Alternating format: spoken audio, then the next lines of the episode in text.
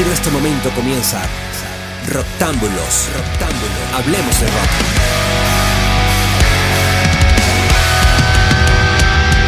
Muy buenas, tengan todos bienvenidos a una nueva edición de Roctámbulos Podcast. Hoy vamos a estar hablando de algo muy especial que son los discos, los mejores discos hasta el momento del 2022. Yo soy Frank Hernández y van a estar conmigo en esta edición dedicada exclusivamente al metal y al hard rock, se podría decir, al rock más pesado.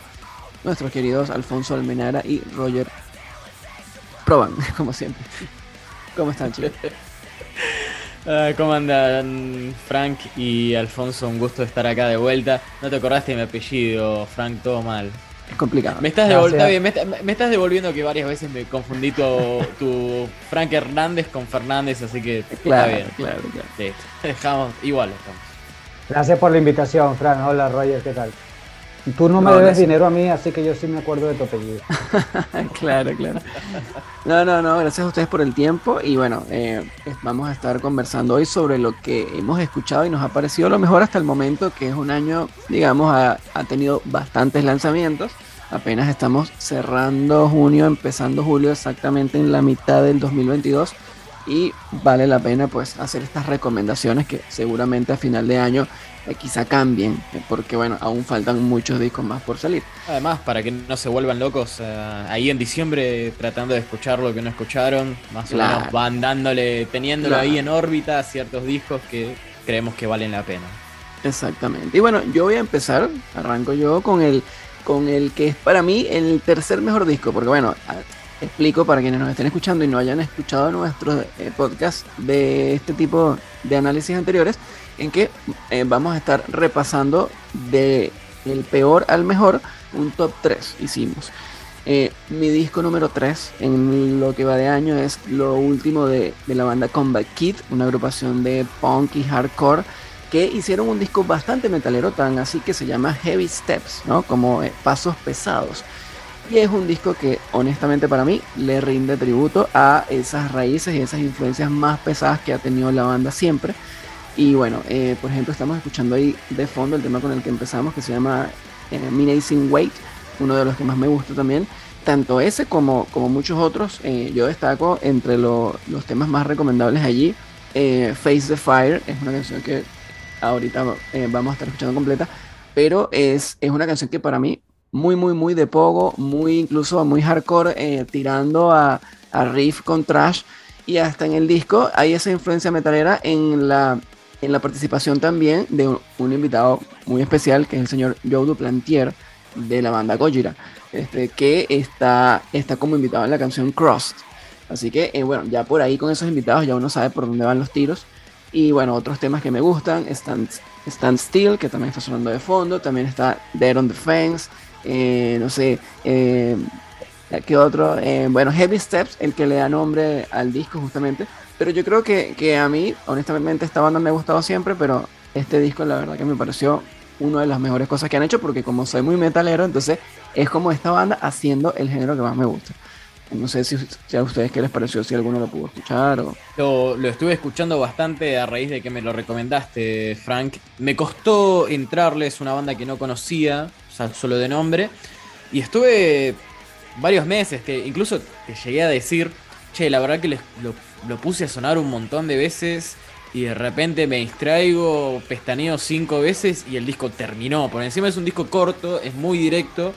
eh, las canciones creo que no superan si, si hay tres canciones como máximo que superen los tres minutos, es mucho. Es bastante, bastante en tu cara. Pero finalmente hizo, hizo clic. Y hay por lo menos un puñado de canciones eh, que me gustaron. Dentro de las que mencionaste, Dead, Dead on the Fence, Temazo, Temazo. Me, e- esa fue una de las primeras que, que hizo clic rápidamente. Eh, y así para hacerlo bien breve, destaco el sonido de batería. Me gusta porque suena diferente. No sé si te diste cuenta que no está super mega ultra co- comprimida o suena a otros discos, sino que tiene como ese, tal vez los que saben más de mezcla, eh, tiene mucho kick y no tiene tanto peso el, el sonido, por ejemplo, del bombo. Es como, se siente más el, el ataque. Eh, y no sé, me gustó, me pareció que, tiene, tiene potencial este disco.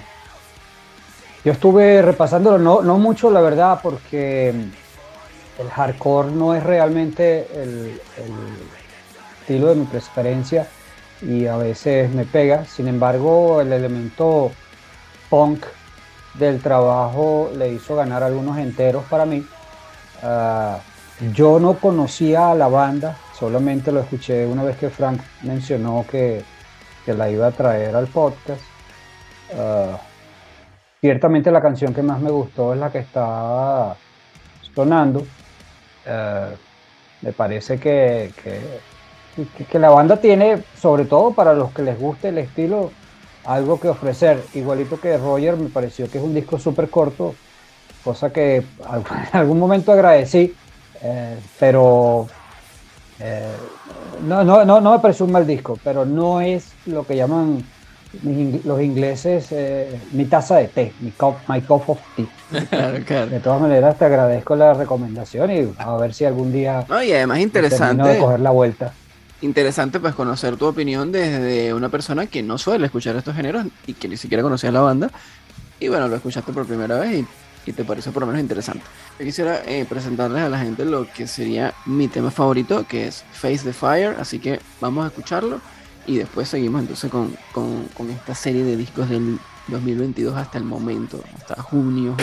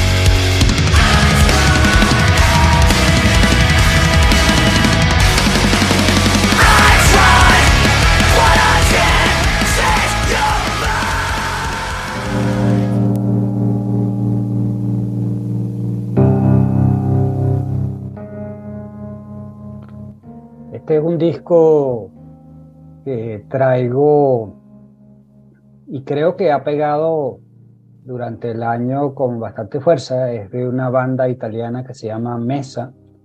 El disco se llama Close y como pueden escuchar en los acordes iniciales es una banda de Doom, pero que tiene una fuerte influencia Sick, eh, incluso algo de Stoner.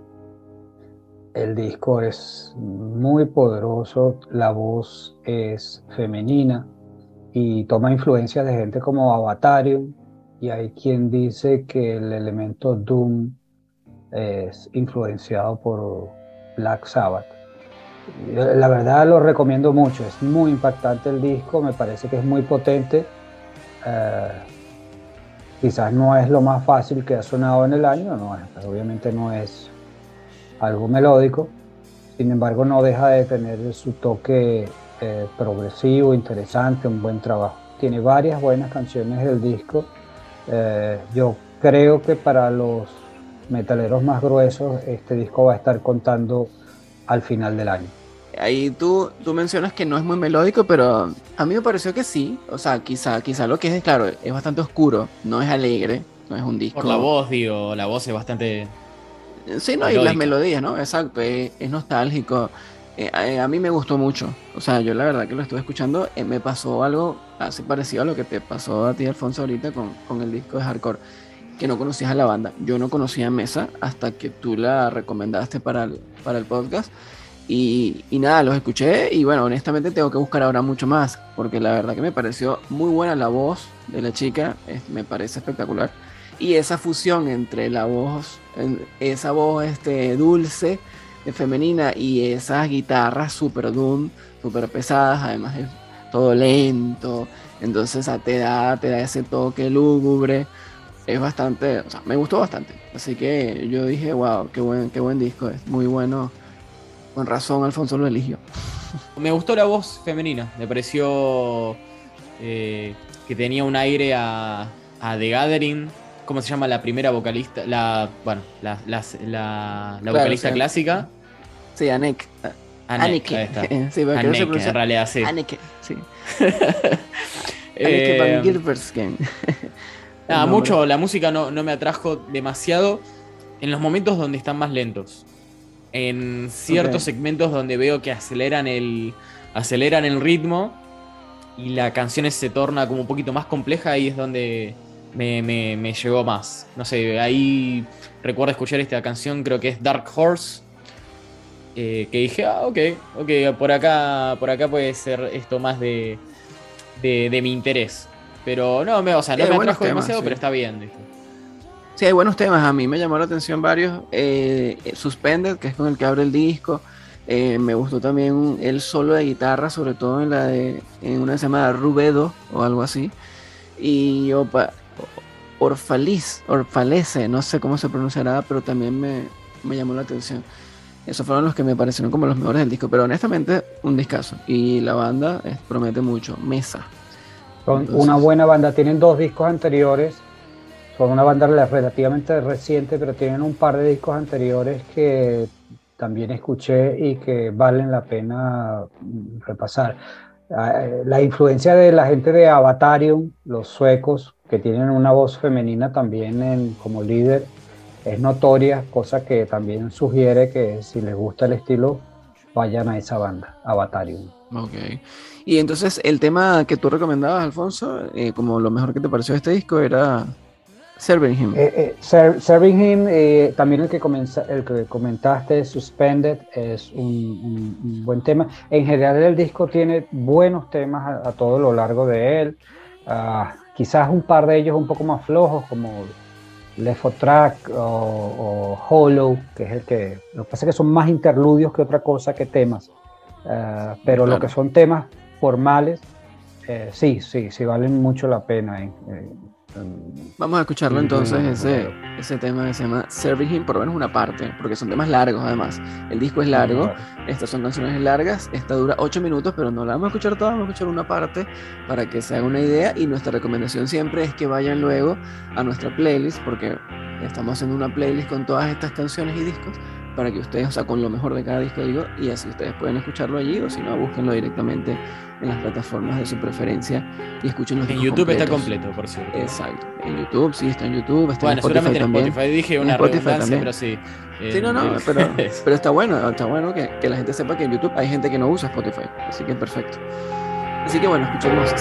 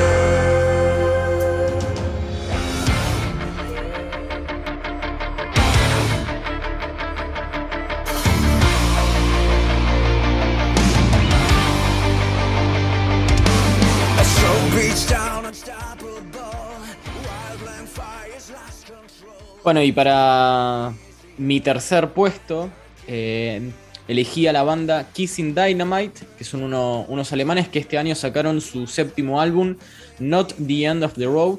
Me parece que viene encaja bien en el escenario musical mundial después de, lo que fue la pandemia eh, y que, puso bastante a bastantes grupos afuera de, lo que más aman, que es, que girar y, y bueno, y sacar nueva música, porque si bien muchas, muchas bandas sacaron material nuevo en cuarentena, eh, otras eligieron no hacerlo porque no podían presentarlo o porque había problemas para, para comercializarlo.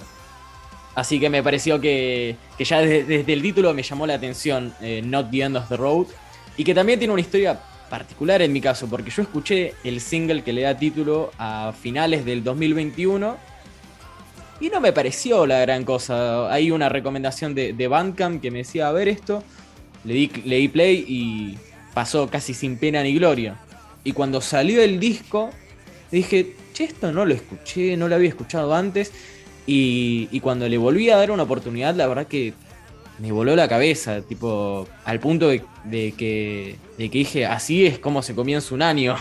Porque esto, esto lo sacaron en, en enero. En enero ahí, bien, bien, recién casi iniciado este nuevo año. Y bueno, nada, fue lo que más estuve escuchando. La verdad que es un metal. La banda se cataloga como, como heavy metal, pero para mí la cuestión va bastante eh, por, el, por el lado del hard rock, vieja escuela, como todas las canciones son entre fiesteras o, con un sentimiento de esperanza. Y no sé, me hizo correr un poquito a, a, lo que sería la cruza entre, entre Bon Jovi y Motley Crue, el Motley Crue más, más pesado. Eh, me parece que, puede ser un, grupo interesante para. o un álbum eh, interesante para, para los, que, los que les gusta ese tipo de, metal difuso con el hard rock. pero bueno, es bastante pesado el, el disco en sí, solo que tiene ese gancho que lo tira hacia el hacia el hard rock. Eh, la verdad que me, Perdón, es esos estilos que, es difícil de, meter en un saco, claro, porque suena, como tú dices, a, varias cosas. O sea, es como hard rock, pero también al mismo tiempo suena. A mí incluso me suena power metal. Hay momentos en los que me suena power, como incluso en, este, no sé, Masterplan, cosas así. O tipo el mismo Avantage. tiene, tiene solos muy virtuosos este, este disco. También ahí, ahí hay algo para, destacar. Más allá de las melodías y, tos, y, todo eso. Eh, es bastante virtuoso. Entonces, ahora que me decís que te hace acordar al power metal, podría, podría perfectamente tener eh, elementos que le atraigan a ese tipo de, fanáticos del metal. Em, va, haciendo un paralelismo, no con el Power Metal, sino con, esta serie, no sé si la vieron, Cobra Kai. Ah, claro. yo, recuerdo, yo, recuerdo escuchar este disco y me imaginé a un, un, Johnny, Lawrence dándome su aprobación como diciendo, sí, bien ahí. Vamos a, vamos a tipo cagar a piñas a personas escuchando esto, ¿viste? Y cagándonos de risa, tipo pasándola bien. Todo mal, pero bueno. Sí, no, no, exacto, exacto. A, mí me pareció interesante porque me sugiere, y como bien dicen, no es fácil de definir, pero tiene elementos del, glam, claro. glam metal. Tiene mucho hard rock, y creo que la base fundamental del disco está construido sobre hard rock. Tiene heavy metal, por supuesto, y bastante de glam rock. Incluso la imagen de, los miembros de la banda uh, Va más tiende un poco hacia el, hacia el, glam rock. También. Sí, así tipo, tipo, o sea, probablemente tiene mucha influencia de, Twisted Sister y ese tipo de cosas. Twisted Sister, Poison, o incluso eh, adentrándonos en, este, en esta cuestión de, de, la etiqueta, me pongo a pensar, che, Ozzy en, los primeros, en sus primeros discos solistas, la cuestión venía bastante hard rockera, sin embargo, era catalogado como heavy metal eso un día tenemos que hacer, tenemos y creo que lo hemos amenazado dos veces, tenemos que hacer un podcast donde hablemos de las etiquetas en el, en el metal y en el rock que, es, interesante, ¿no? abusivo. Sí, sí, sí. Es, es, muy interesante porque cada vez está siendo más difícil, lo cual, de cierta forma, es algo positivo si lo ponemos a pensar porque claro que sí. Sí, sí. le- o sea, evita el estancamiento, así que está bien. Sí. Sí, algo, algo que yo. tiene tres buenas canciones, tiene ese disco. Eh, disculpa la interrupción, Fer. No, no. Para mí las tres primeras canciones del disco son buenas, después me parece que decae un poco. Ah, ya no, no, no me impactó tanto, pero sí, las tres primeras canciones valen la pena, valen el rato, son divertidas, son energéticas, son, ¿sabes? Se le pegan a Concuerdo en con la que es un disco, bueno, tiene 12 canciones, es un poco largo para mis estándares y hacia el final se ameseta un poco, pero me parece que siempre mantiene, mantiene un buen nivel. eh, como para en el, en el contexto del álbum, que, en ningún momento digas, che, ya, esto ya no me gusta. Eh, por ahí si escuchás esas canciones por separado, en una playlist de Spotify o donde sea, no van a, no van a destacarse tanto, pero en de vuelta, ahí es, es lo que me gusta de, de escuchar eh, música en formato de álbum, es que eh, me- medio que las canciones se retroalimentan y se dan fuerza entre ellas, ¿viste? No, y sin embargo, ojo, eh, eso que mencionas sobre escucharlas aisladas en una playlist, eh, yo no, yo no creería que, que pierdan mucho poder porque, porque son buenas composiciones. Algo que rescato, que me gustó de este disco, es que, es que son canciones muy bien compuestas en el sentido de, de, de que son pegadizas. O sea, No, agradables. Eh, por ejemplo, bueno, el tema, el tema principal, eh, eh, el de o sea, Not the End of the Road, es un tema que a la primera que la escuchas ya se te queda. Entonces son cosas que El uno dice, bueno. Exacto, sí, sí. entonces uno dice, bueno, este tipo de canciones, este tipo de composiciones son muy típicas en el hard rock, pero hay tantas que, que necesitas destacar con, con una buena composición para que se te quede en la memoria. Y este cumple con eso, así que... Sí, por que- suerte, por suerte, fácil, cinco canciones que, que son ahí 10 puntos, imposible que, que no te gusten. Eh, sí, por ahí le quitaría dos canciones al disco si se quiere, como para redondearlo un poco, pero me parece que eh, las herramientas que, que hace uso la banda son tan efectivas, los estribillos, eh, ciertas arengas, como que está todo compuesto, me parece, para ser presentado en vivo y pasarla fantástico. Entonces, yo, si yo estoy viendo esto en vivo, la, este- es seguro que la paso Sí, bien. exacto.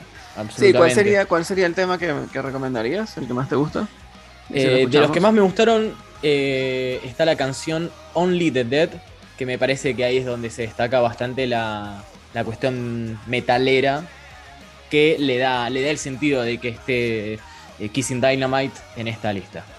Only the Dead de Kissing Dynamite acá en, este, en lo mejor del 2022 hasta ahora. Only the dead will be free from sorrow. Only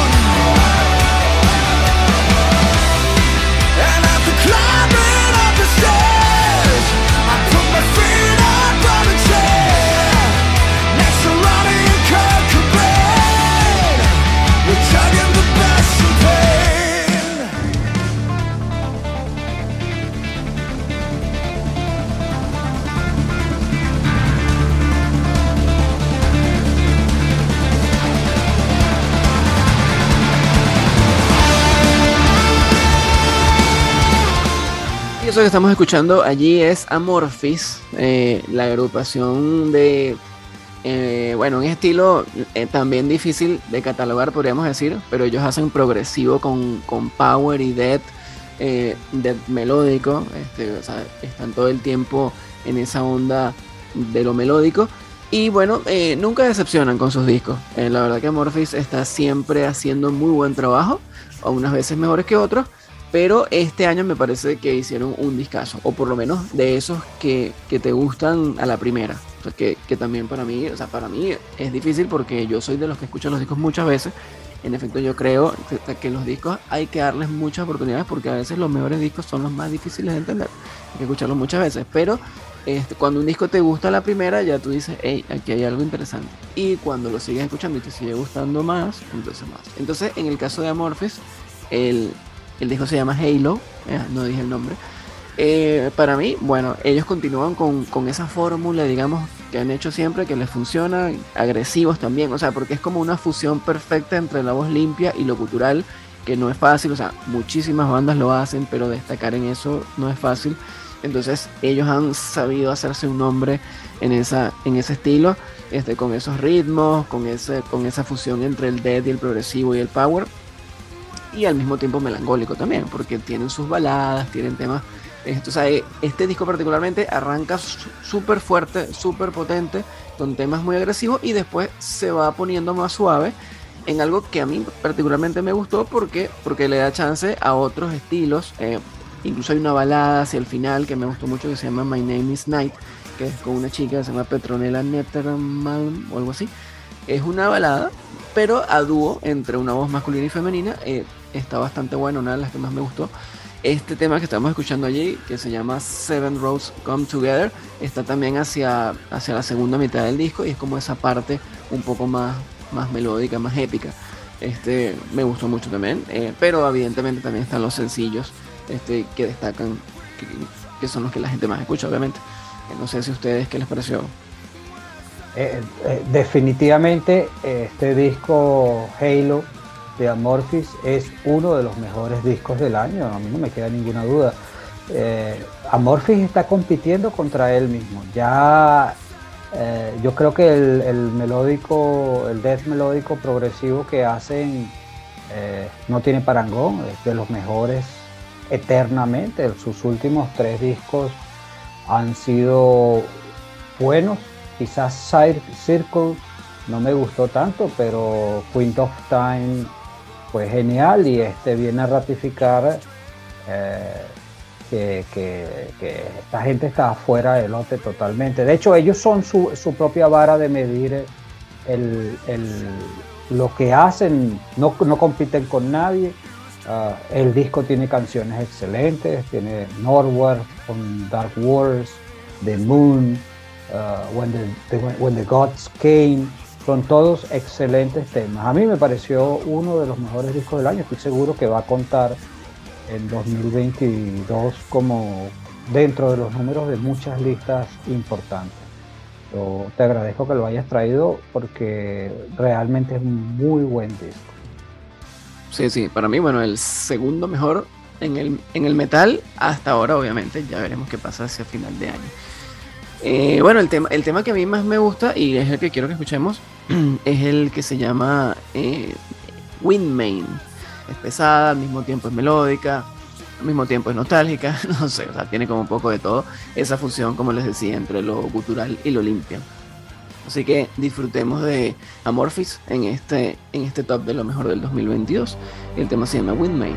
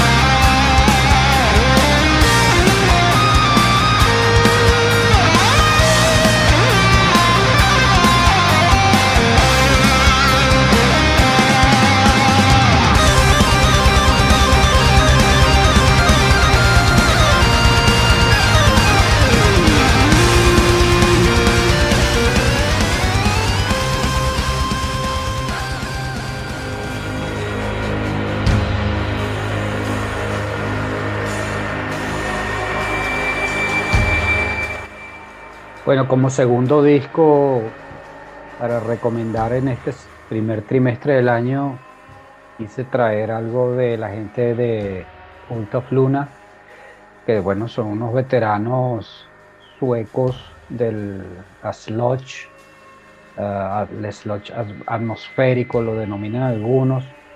Esta es una gente que yo creo que no necesita presentación. Ellos tienen un disco, bueno, tienen muchos discos, pero tienen un disco muy famoso llama Somewhere Along the Highway, que es uno de esos discos icónicos del, metal pesado y que este año pues refrendan con otro trabajo que vale la pena escuchar. Se llama The Long Road North, el largo camino al norte. Es un disco como lo que ellos acostumbran a hacer, como han sido sus últimos por lo menos tres discos, Don't to Fear y incluso hasta Vertical. Disco difícil, o complejo, pero muy intenso, sonidos muy pesados, con mucho sentimiento, eh, con una gran cantidad de emociones, una paleta muy oscura, sonidos grises. Eh, es realmente un disco para la gente que le gusta el metal extremo, pero para esa gente eh, este debe ser uno de los mejores discos del año. Yo pues tengo el corazón un poquito ennegrecido a punto de escuchar este tipo de cosas, sin embargo me atrevo a recomendarlo, yo creo que, que va a valer la pena, tiene un montón de canciones buenas, incluyendo el propio The Long Road North, Coldburn, eh, incluso... Sí, bueno, agrego ahí en las canciones, ya que estás mencionando temas, me gustaron varias, como por lo menos The Silver Arc, eh, me pareció buena, y bueno, Beyond Eye, que también eh, es como más suave y tiene voces femeninas ahí. Esa es una mujer que canta, ese, ese Beyond Eye, el, una mujer que canta, yo la busqué por, por me pareció extraño la incorporación de ella, cosas muy experimentales también, esto bastante avant-garde ah, y creo que le queda bien la colaboración, ¿no? Ah, quizás no fue la canción que más me gustó del disco, aunque todo el disco me pareció de, de gran nivel, no tanto como los mejores discos de Culto Pluna, sin embargo dentro de lo que ha habido este año sin duda está, está rankeando. Sí, sí, un discazo, la verdad que bueno, yo que también los conocía hace ya tiempo con discos anteriores, Cult of Luna nunca decepciona y este disco está bueno. Aparte, me parece muy melódico, dentro de toda la esa pesadez y oscuridad es bastante melódico y bueno, obviamente que con esos esos guturales, esos gritos, o sea, todas esas cosas y todo lo atmosférico, porque es de nuevo, es una algo muy es como inmersivo. O sea, lo escuchas y la verdad que te imaginas que realmente estás caminando por una montaña de esa. Eh, bastante interesante. Sí, sí, sí, sí, no, ellos logran, eh, quizás cuando uno habla con gente que no está muy acostumbrado a escuchar estos sonidos, eh, hay que, yo los ayudo a pintárselos así, les, pido que se imaginen qué emociones les transmiten estos sonidos y definitivamente algunos de ellos cuando están bien hechos te transportan a sitios eh, que no son de fácil acceso. Y eso en sí mismo es un éxito porque eh, a través de la música lograr esas emociones y esos sentimientos pues bueno ah, como bien también puede haber los sonidos épicos y melódicos y divertidos hay de todo y hay este otro tipo de emociones más oscuras más densas pero que también dejan, dejan algo en el, en el cuerpo y en el espíritu. Yo, yo lo estuve picando este disco, está bueno, me gustó. Eh, no, no, creo que no había escuchado antes a Cult of Luna. Sabía de ellos, sé que son medio una eminencia del, del Sludge. Eh, creo que la única relación que tengo previa a esta es eh, con Neurosis. Solo que siento que acá la cuestión vino más, más melódica en las voces y con un sonido Tal vez las zapadas se me hicieron un poquito eternas. Pero bueno, son canciones como para que. Eh, no sé, es, tal vez a mí me pasaría, pero imagino que no son, no son composiciones fáciles de acordarte sus nueve minutos, ocho minutos o más que duren. Eh, Creo que son más canciones para experimentarlas cada vez que las escuchás. Sí, puede, puede, puede, puede ser. Yo no los he visto en vivo, eh, pero no me extrañaría que tu, hubiera mucho de eso. No, no me extrañaría. Y dentro de las canciones que puedo recomendar está, yo creo que la que, la que más me gustó del disco es eh, Blood Upon Stone. Me pareció que es la mejor y yo te sugiero que la oigamos. Bueno, vamos con ese entonces. Este Cult of Luna, Blood Upon Stone, lo mejor del 2022.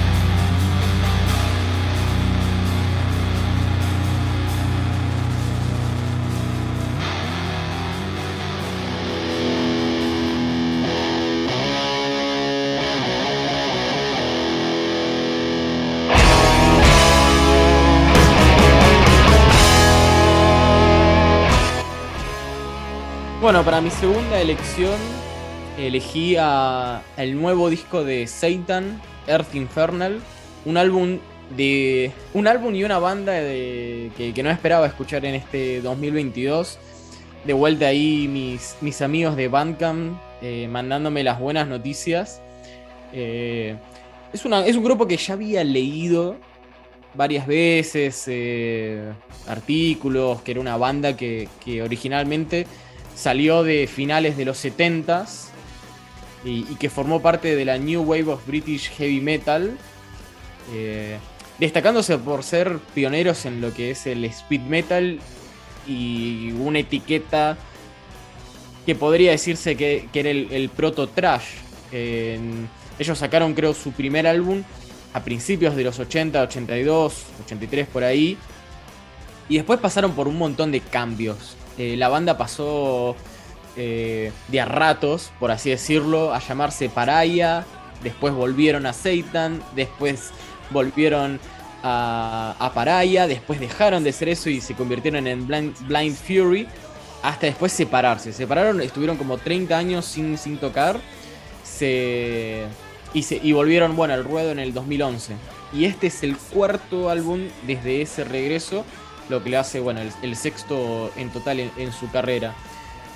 Y la verdad que me pareció un discazo. Eh, lo escuché súper, súper amenamente. Son, son 10 canciones. Eh, es un metal tradicional que está. que bueno, que es bastante rápido, pero que tiene un montón de quiebres, cambios de ritmos, hay introducciones lentas y la verdad que, que un arsenal enorme de, grandes melodías. Porque si bien hay canciones que vos escuchás los riffs principales y decís, ah, bueno, esto más o menos que lo escuché ya en alguna a esta altura de, mi vida como, como metalero. Pero ahí es donde está el, punto fuerte de la banda, de, como reinventar o darles una vuelta, vuelta de tuerca a riff y, y melodías que, que, las rejuvenecen. Me pareció eh, fantástico eso. Y además para destacar el sonido, porque escuchar un, un álbum de heavy metal que, que, suene vintage hoy en día, pero que suene bien, que no esté súper comprimido, que que todos los instrumentos se puedan entender es, es, una, es una delicia. Y la verdad que eh, aplausos a la banda por más o menos mantener eh, su formación de hace 30 años. Eh, en eso creo que son pocas las bandas que pueden ostentar ese, ese logro, así que nada, definitivamente el, el, que escuchó la banda en los 80 y después los está escuchando ahora, eh, capos eh, la van a pasar re bien.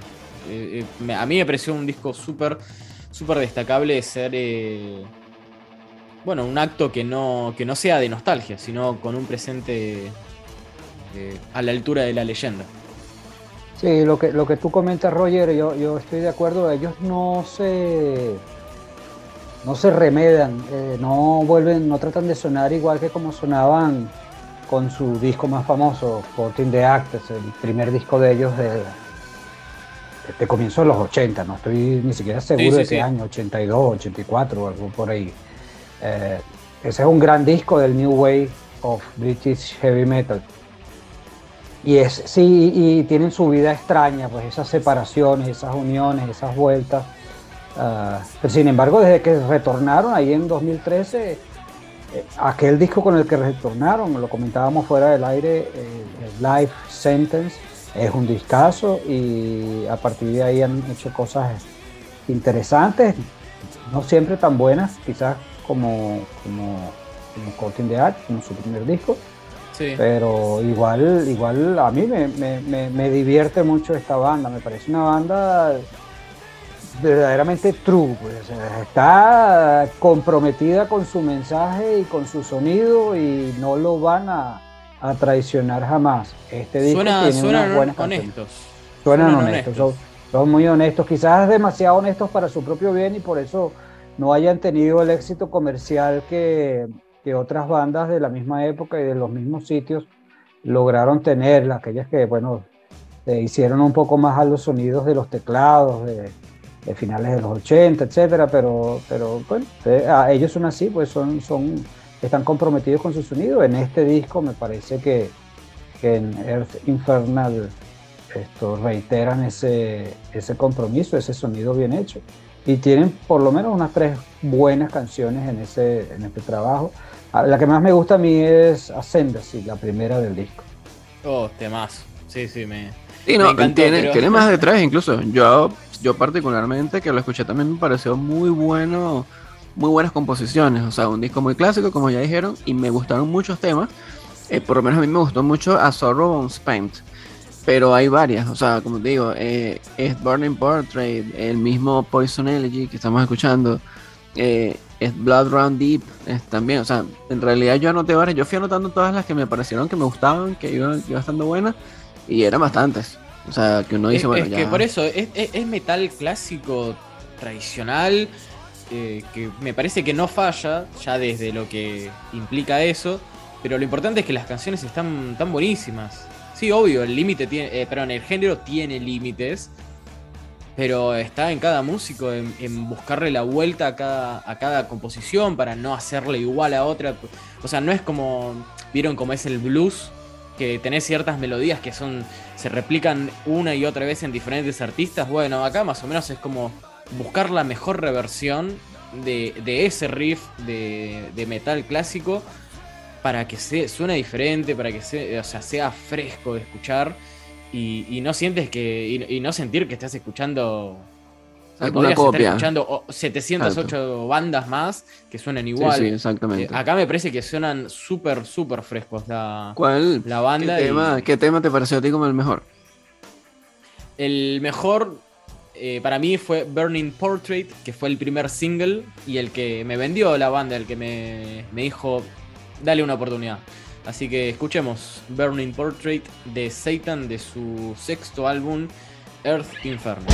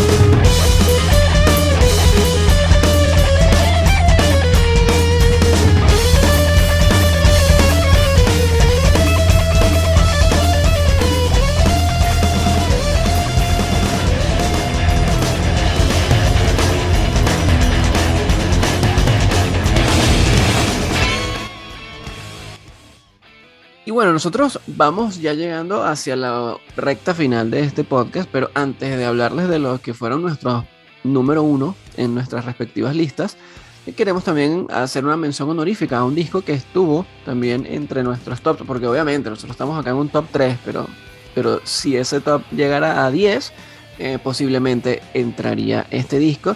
Y es un disco muy particular porque es de una banda ficticia, entre comillas, ¿no? Es de un solo artista y me refiero a Dave Grohl de Foo Fighters que bajo el seudónimo Dream Widow hizo un disco que publicó este año homónimo Dream Widow y con el cual se paseó por sus influencias más pesadas de la música, desde el trash hasta el black, hasta el doom.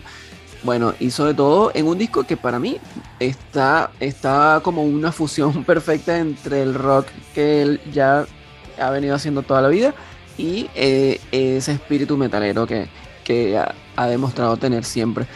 Por ejemplo, bueno, el tema que estamos escuchando de fondo se llama Common Faithful, es uno de los tracks del disco, pero en realidad es, es muy variado también.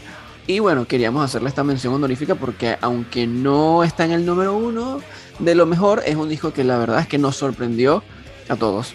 Yo lo puse en el puesto número 4, o sea, de, de este... De este Exacto, yo también. Top 3 que, que hicimos. Yo también. Eh, creo que lo, lo, único que lo dejó afuera fue que, bueno, es tan diverso que parece más un, un, un compendio de canciones de diferentes géneros que un álbum en sí. Exacto. Pero creo que esto del que no escucha las o sea, que no escucha a los artistas por álbum no le va a importar, ¿viste? Eh... Eh, es un disco que estaba con, para mí, es un disco que estaba condenado a lo que le está pasando, que es que ha pasado un tanto desapercibido y es que la gente no compadece el sonido de, de esta banda ficticia de Dream Widow con lo que es Foo Fighters. Y quien sale de Foo Fighters y va a escuchar Dream Widow, yo creo No, que no. no, Sí, quizás no lo termina de entender, ¿no?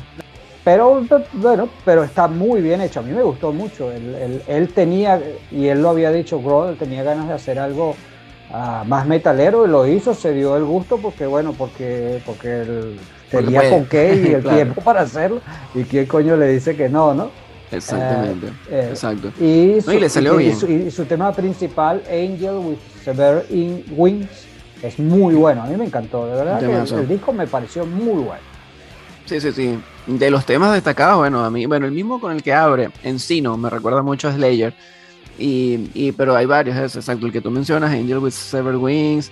Está también, bueno, eh, el que justamente le hacen mención en la película, que es Lacrimus de Abrius, que es la canción larguísima, que también es muy buena. O sea, en realidad son muy, muy, muy buenas. Así que bueno, queríamos hacerle como esta mención honorífica a este disco que eh, casi, casi entra en el top pero está entre los mejores del año, eso sí. Eh, Dream Widow, el que no lo haya escuchado, vaya por favor y escúchalo. Y ya pasando entonces a lo que sería nuestro número uno, o sea, los número uno de cada uno, vamos, comienzo, comienzo yo con esto que suena ya al fondo, que es también una especie de proyecto inesperado, que a veces yo, yo pienso que, que precisamente estas cosas que nos llegan sin pedirlas o sin esperarlas son las que muchas veces no, nos caen mejor porque, bueno, no hay expectativa. Y uno está más abierto. A veces cuando es tu banda favorita y tienes años esperando, todo cambia. Pero eh, me refiero en este caso a Ibaraki, que es también un seudónimo, bajo el cual se, se lanza un disco de el señor Matt Heafy, el, el líder, o sea, guitarrista y vocalista líder de la agrupación Trivium, que por cierto estuvo, estuvo en algunos tops nuestros de, de discos del año anteriores pero con Trivium. En este caso, bueno, él hizo eh, para este año público, porque no fue que lo hizo este año, es un disco que además está en, en creación desde el año 2010. Él comenzó con estas canciones a grabarlas y a producirlas en el 2010 y haciendo demos y, y haciendo mil cosas, pero eh, lo que por fin logró que, que lo llevara a cabo fue la pandemia. El haberse quedado encerrados y con todo suspendido hizo que dijera, bueno, eh, tengo tiempo ahora, así que vamos a hacerlo. Y es un disco que, eh, bueno, el nombre del disco no lo he dicho. eh, igual yo no sé nada de japonés, así que no sé cómo se pronunciará, pero es algo así como Rashomon. Eh, eh, a todas estas, eh, temáticamente, es un, es un disco conceptual, algo que también me pareció muy interesante. Es un disco que tiene toda una historia acerca de, del folclore en japonés. Habla sobre monstruos, eh, o sea, eh, historias que, que existen en la mitología y en el folclore japonés. Y, y, o sea, como, como bueno, muchos sabrán o no sabrán que él, él es mitad japonés. Él es estadounidense, pero este, con ascendencia japonesa. Entonces, eh, quiso hacer este disco honrando su amor por el black metal. Porque todo nació porque, bueno, él es famoso con Trivium, que es una banda es bastante metal comercial. Pero él, antes de Trivium, tenía una banda de black metal. Y después de que se hizo famoso, bueno, un día simplemente dijo, por allá por el 2009, dijo, "Eh, yo quisiera hacer algo de lo que a mí realmente me gusta. Y empezó a componer algo de black metal. Contactó a Isan de Emperor, que era su ídolo. eh, no lo conocía, no tenía ni ningún contacto, pero lo contactó para ver qué le parecía. Le mandó los demos. A Isan le gustó tanto que empezó a contribuir con él. Y este disco al final se convirtió en una, una coproducción y co-composición, porque entre los dos hicieron muchísimas cosas. Incluso participan entonces artistas invitados. Hay algunas letras en japonés también en el disco. Eh, entre los invitados más, más emblemáticos está Nergal, el, de, el líder de Behemoth, que además en la canción que él participa, que es el tema, el tema Akumus, en esa canción, él canta en polaco, además. Entonces le mete un tercer idioma allí, porque está todo en inglés. Hay, hay algunas partes en japonés, por ejemplo. La El tema que tiene- es esta. ¿eh? Sí, sí, sí.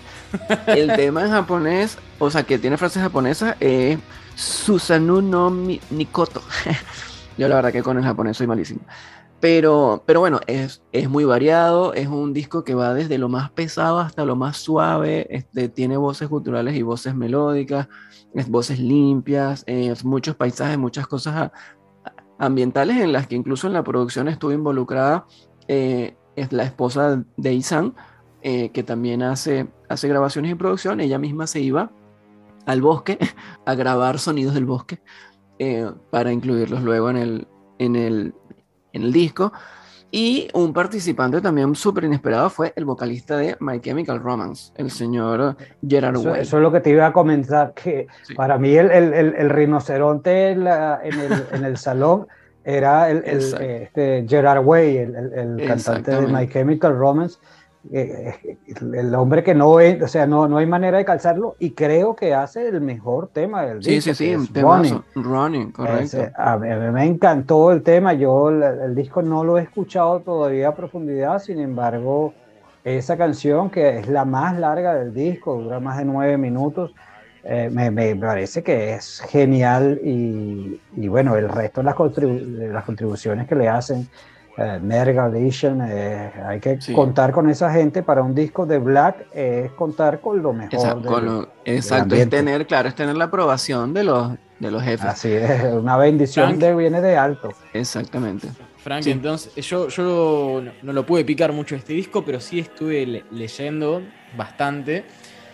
Y tengo entendido que una, una de las declaraciones de Matt Heify fue de que este. de, de que su intención con este disco era. eh, dar como la próxima evolución del black metal, ¿puede ser? Eh, sí, bueno, no sé, en teoría yo siento O sea, como puede que- ser, o sea, puede ser. Eh, refiero, eso, digo, eso puede- no lo he leído. Digo, digo, puede ser en el sentido si, si esas fueron sus palabras. O sea, tengo entendido que él buscó que este sea un como un próximo paso en el, en el, en el black metal. ¿Vos pensás ¿Sabe, que Roger? que va lo por que estás diciendo, lo que estás diciendo, Roger, es muy interesante porque el dentro de lo que yo sí creo que ocurre en el mundo del metal es que el black es el género que menos ha podido eh, progresar justamente por la eh, dureza del público que escucha ese, ese estilo, que no quieren que haya un avance eh, más allá de, lo, de los sonidos básicos de black, por eso siempre se dice que el género está estancado. Y si lo que tú dices es la visión de, este señor eh, Matt Heafy, Mike Heifei, esto, bueno, sería genial, incorporaría todo un nuevo elemento.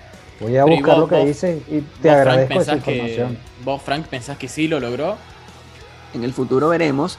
Y si él eh, logra que los fanáticos del black metal acepten este disco, entonces ahí sí lo habrá logrado.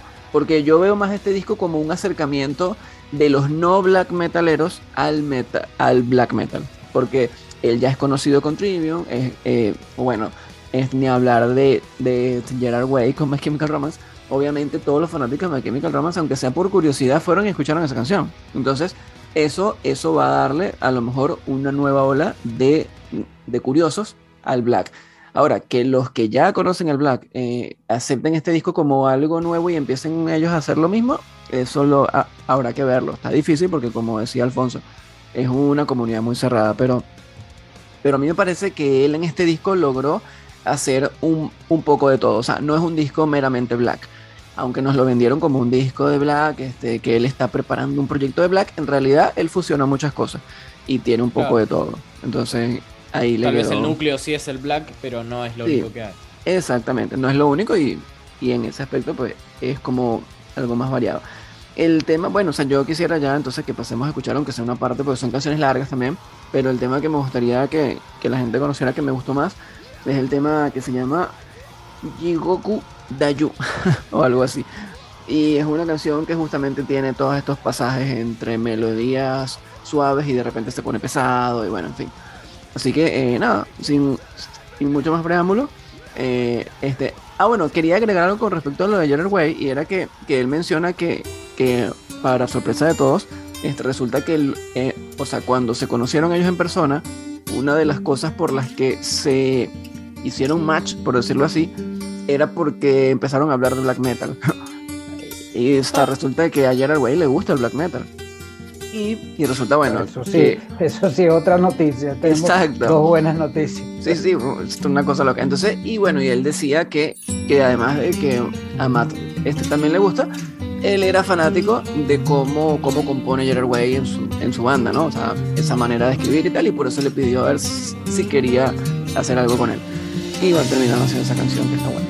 Pero bueno, No, disfrutemos. interesante dato de color, ¿eh? sí, sí. Escuchemos eso entonces que se llama Jigoku Deju y después seguimos con los siguientes números unos.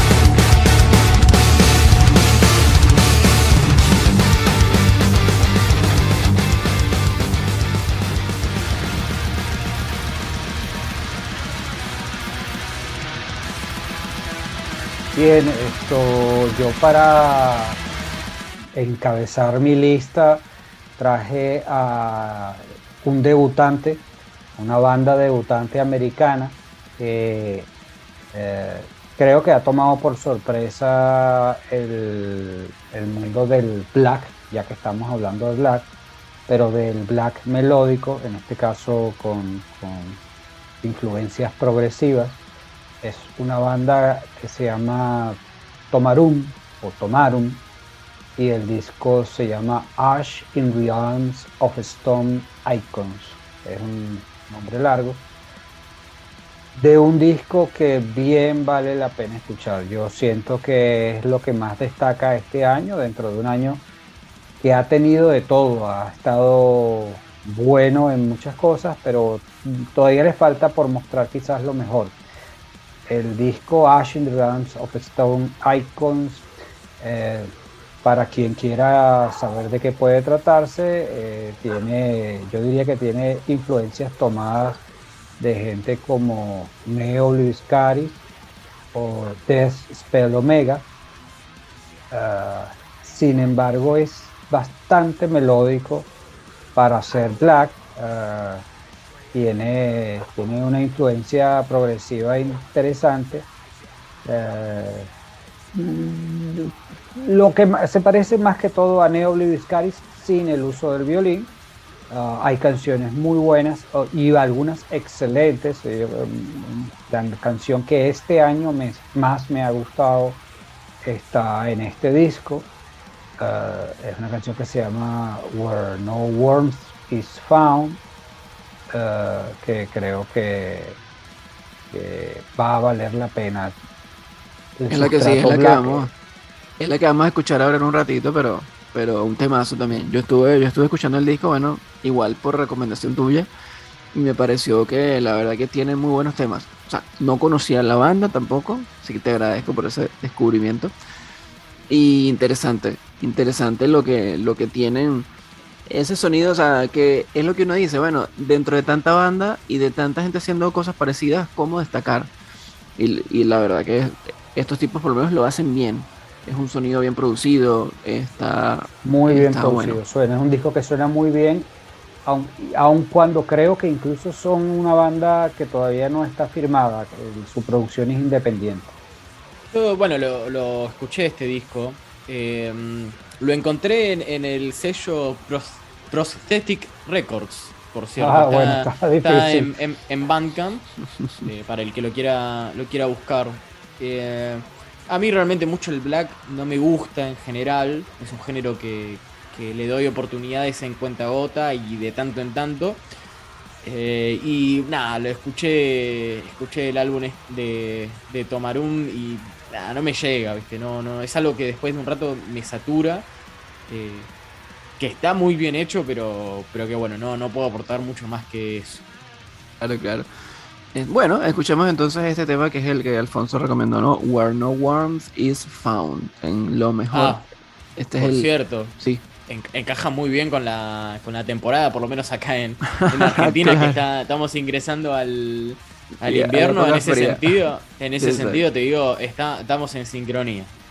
exacto, exacto. Bueno, escuchemos esto, lo mejor del 2022 hasta ahora.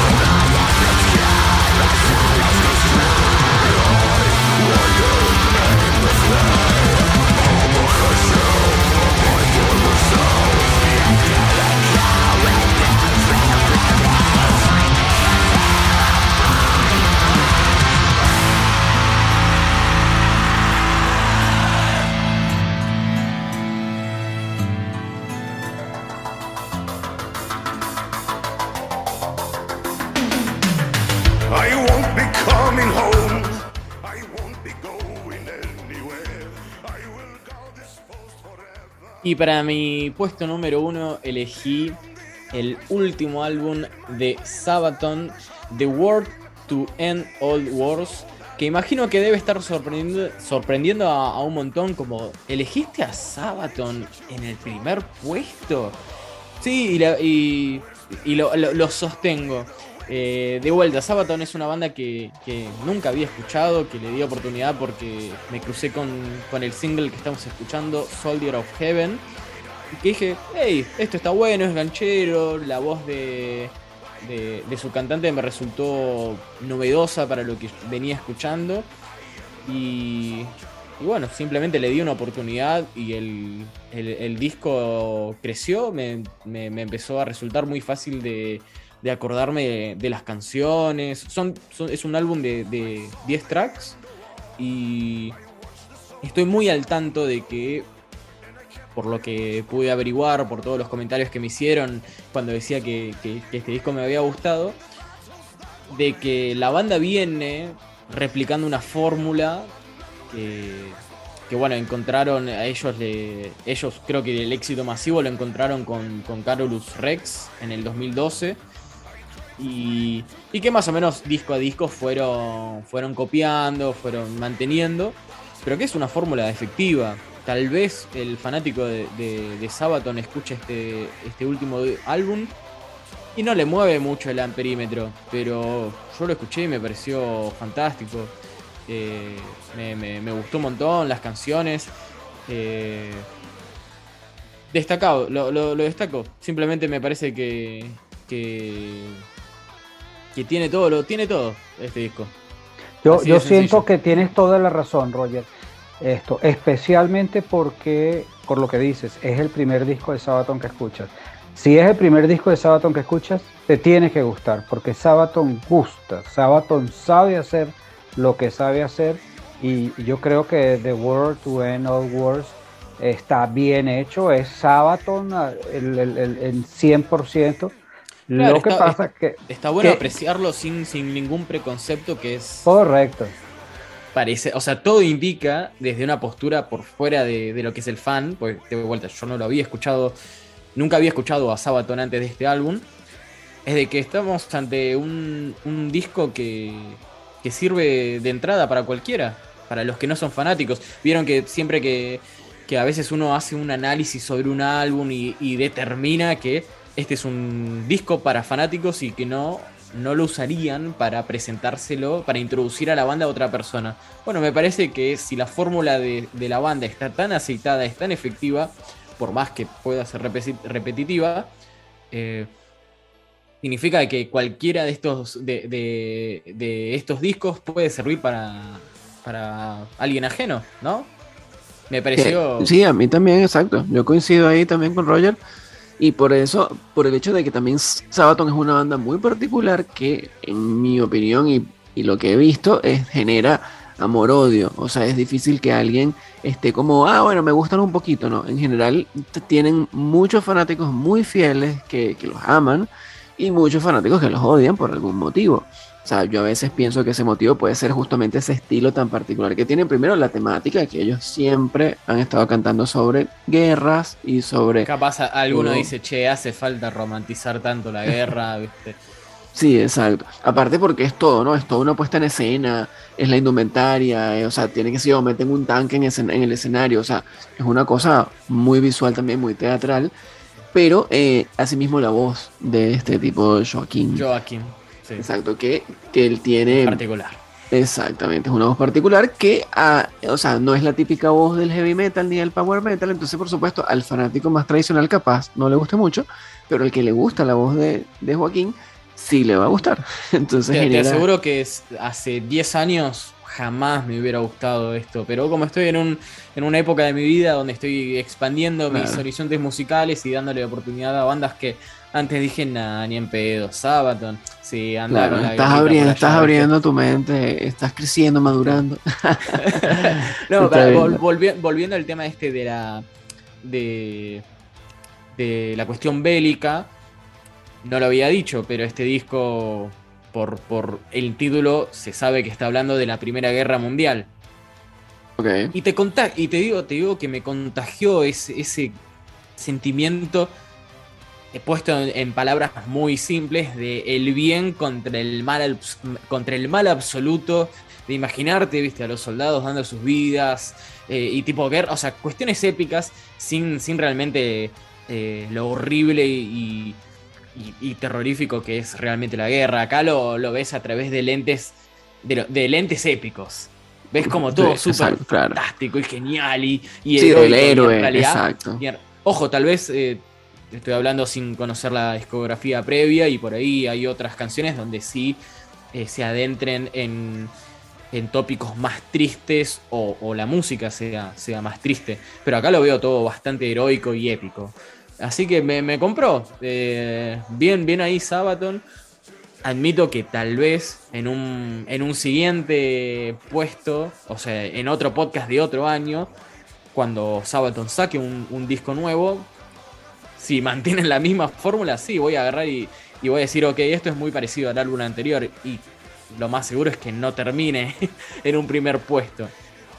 Pero bueno, por lo pronto tenemos acá Sí. esta particularidad de, de alguien que jamás escuchó a Sabaton encontrándose con un disco que, que le encantó. Sí, sí, y bueno, y ya para ir cerrando, este, o sea, quería también eh, mencionar el hecho de que sí, o sea, este año ha tenido muy buenos lanzamientos, eh, eh, quizá no, no los mejores de la historia, pero hasta ahora a mí me parece que han habido muy buenos discos, pero también se vienen otros. O sea, Tal vez está- faltaron algunos nombres fuertes, pero Claro. eso hablando de los exponentes grandes. Sí, exacto, además, exacto. Igual por ahí vienen género, algunos, esto- por esto ahí vienen- quilombo.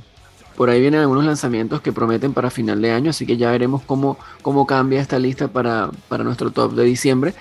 Pero por ahí viene el, el nuevo de, de Megadeth, también el nuevo de Ozzy, eh, y bueno, y otras, otras muchas bandas, o sea, muchas otras bandas este, que también están anunciando. Megadeth, aguante Megadeth. Claro, exactamente. Y bueno, el, este, nada, yo creo que ya entonces podemos ir cerrando eh, con, con el tema que te parezca a ti el mejor del disco, o sea, cuál te gustaría que la gente escuchara.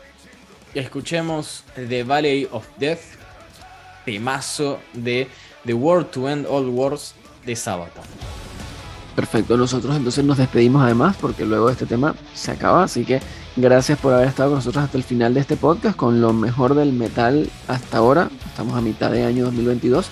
Yo soy Frank Hernández, estuvo obviamente acá con nosotros también Roger Proban y Alfonso Almenara, que lamentablemente se tuvo que ir un poquito antes de que cerráramos todo, pero les mando muchos saludos y los esperamos en una próxima edición. Recuerden seguirnos en las redes y escríbanos además a través de las redes cuál fue para ustedes el mejor disco hasta ahora en lo O, que o va. de no, 2022. puteen, no, Ah, digan, no, no, este disco, ¿cómo vas a elegir al de Sabaton, hijo de puta? ¿Dónde?